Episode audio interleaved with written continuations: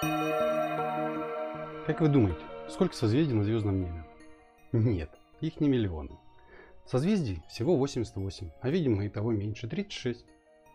Здравствуйте, меня зовут Слава Дубовенко. Я почти 10 лет читал лекции в планетариях. Сейчас я автор и ведущий серии «Небо в подкастах». В каждом выпуске мы с лекторами из разных планетариев страны будем рассказывать про созвездия, связанные с ними мифы, легенды и интересные факты. «Небо в подкастах» выходит 1 и 15 числа каждого месяца на всех популярных подкаст-платформах. Хотите узнать, почему у небесный медведь такой длинный хвост?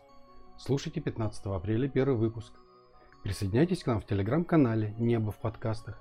Предлагайте созвездия, о которых хотите узнать, мы обязательно о них расскажем. А пока до встречи 15 апреля. Еще услышимся. Ваш Слава Дубовенко.